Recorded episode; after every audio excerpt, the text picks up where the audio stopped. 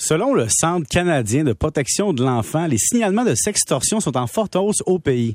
Et justement, cette semaine, dans la presse, on voit un article de parents manitobains qui disent notre enfant de 17 ans s'est enlevé la vie après avoir été victime de sextorsion. Alors, pour en parler, on soit Anne-Marie Ménard, experte en sexologie, auteure des capsules éducatives Au lit avec Anne-Marie. Madame Ménard, bonjour. Bonjour. C'est quoi la sextorsion pour commencer? Donc, pour commencer, la sextorsion, c'est une forme de chantage.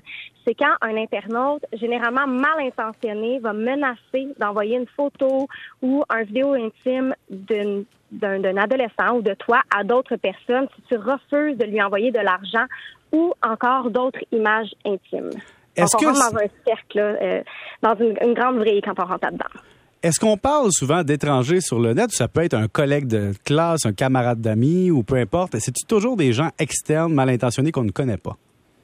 Donc, la plupart du temps, les gens qui vont se faire sextorquer, pardon, euh, vont euh, se faire, euh, vont malheureusement être victimes de gens qui sont dans des réseaux criminels internationaux. Donc, statistiquement parlant, ce serait plus fréquent d'avoir des gens qu'on ne connaît pas qui vont nous sextorquer. Dans les écoles au Québec, qu'est-ce qu'on fait pour prévenir ça? Moi, par exemple, je suis père d'un enfant de 11 ans. Je sais que c'est pas tout de suite, mais bientôt, que je dois avoir une discussion avec eux. Est-ce que l'école s'en charge? Je sais que dans les écoles, il y a des organismes qui font un très grand travail pour essayer de sensibiliser les jeunes à leur utilisation d'Internet, donc les applications, les sites Internet. Mais je pense que justement des articles comme on peut voir euh, dans, le, journal avec le, le, le, l'enfant au Manitoba là, qui, a, euh, qui a commis le suicide littéralement. Je pense que euh, de plus en plus, on se rend compte de l'impact qu'Internet peut avoir sur les jeunes et malheureusement, on n'en parle pas assez. Donc, les parents doivent avoir un rôle important à jouer là-dedans. OK, donc, moi, je suis un parent. Vous me parlez en tant qu'experte. Disons, là, j'ai un petit gars de 11 ans, un gars de 8 ans. Ils ont des iPads, ils jouent à Roblox. Qu'est-ce que je fais? Je vais m'asseoir avec eux, je leur parle de la vie. Euh, on commence par quoi à cet âge-là? Donc, il faut d'abord s'informer en tant qu'adulte. Il existe des sites extraordinaires sur le sujet comme le site cyberaide.ca. Donc, s'informer sur les conséquences, comment ça se passe. Et oui, il faut s'asseoir et en parler avec nos enfants.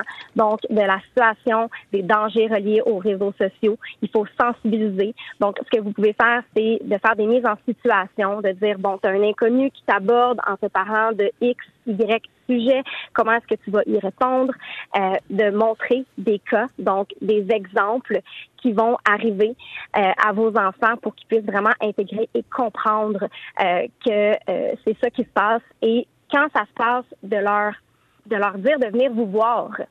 Donc tu peux en parler avec maman, tu peux en parler avec papa, avec quelqu'un en qui tu as confiance. Donc de montrer ce qui peut se passer et d'offrir aussi une porte de solution si mon enfant était victime de ça, c'est un fait, c'est factuel, est-ce que habituellement les gens qui, profitent des, adolescents sur ça, leur but est personnel ou c'est vraiment un but lucratif toujours de, disons, aller chercher de l'argent des enfants? c'est des gens qui sont extrêmement mal intentionnés. Ça peut être pour de la pornographie juvénile, ça peut être justement aussi pour des buts lucratifs, comme vous venez de le mentionner. Euh, donc, c'est vraiment juste des gens qui ont des mauvaises intentions puis qui vont utiliser la vulnérabilité de nos jeunes euh, qui vont en profiter. Et selon vos, connaissances, je dirais, un jeune qui vit ce genre de situation-là en a pour combien d'années à s'en remettre? Ah mon Dieu, c'est tellement une bonne question. Ça dépend du niveau de résilience euh, de la personne. Ça dépend aussi de l'ampleur de la situation. Dans l'article, on nomme que le jeune euh, a connu le suicide à l'intérieur de trois heures. Habituellement, ça se passe très vite, ce genre de conversation-là. Les jeunes vont être rapidement amenés dans, la vrille de, de, la sextorsion. Et euh, ça, peut prendre des années, comme ça peut prendre très peu de temps. Ça dépend vraiment de l'ampleur de la situation et du niveau de résilience de la personne. Et quand il y a des images divulguées sur le web, elles sont là ah. pour toujours. Est-ce que les plateformes comme Google et autres aident à faire disparaître ce genre d'image où c'est terminé, vous dites c'est perdu, il y a tellement de copies qu'il n'y a plus rien à faire? Euh, non, il y a des sites comme CyberAid, justement, qui vont travailler très fort là, pour être capables d'enlever ces images-là. Donc, si jamais c'est quelque chose qui vous arrive ou qui arrive à votre jeune, vous pouvez aller sur le site. Ils vont vraiment vous prendre en charge. Ils vont être capables, justement, de limiter les dégâts euh, de la situation. Ils sont habitués à ça. Et euh, souvent, ce qu'ils vont faire, c'est que non seulement ils vont retransmettre les signalements à la police, mais ils vont également s'assurer auprès des services, des applications comme Instagram ou Snapchat, de faire des désactiver les comptes des sextorqueurs. Donc, c'est important ça aussi parce qu'on veut pas que le problème se perpétue. Moi, je suis rendu paranoïaque. Mon gars prend son bain, il veut écouter euh, l'iPad en même temps. C'est non. Je dis de mettre un collant sur son iPad, sur la caméra.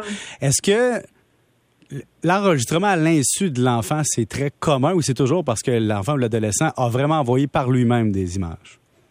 Donc, quand on parle de sextorsion, ça va vraiment être l'enfant qui a envoyé l'image, donc l'enfant qui a été manipulé à envoyer ces images-là et qui se fait justement manipuler à soit envoyer de l'argent ou en en envoyer plus. Donc, j'aurais pas nécessairement un pirate qui me filme à mon insu dans ma chambre parce que mon ordinateur était ouvert. Ben là, ça, ça se peut. Mais je suis pas experte là-dedans, je vous dirais. Mais évidemment, mettre un petit collant là, devant sa caméra, euh, je pense que tout le monde devrait faire ça.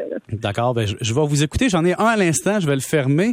Donc, première des choses, on dit à nos enfants, parlez à vos parents s'il arrive quelque chose. Deux, ayez un comportement responsable. Et surtout, comprenez que les gens qui vous veulent du bien, des fois, vous veulent du mal, finalement.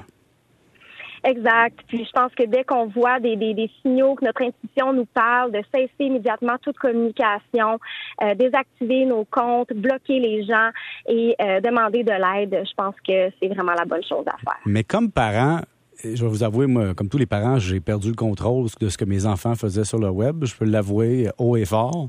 Je ne peux pas les surveiller à toutes les minutes. Et quand ils me disent, je regarde des vidéos YouTube de Box Bunny, ça peut rapidement virer vers d'autres sujets.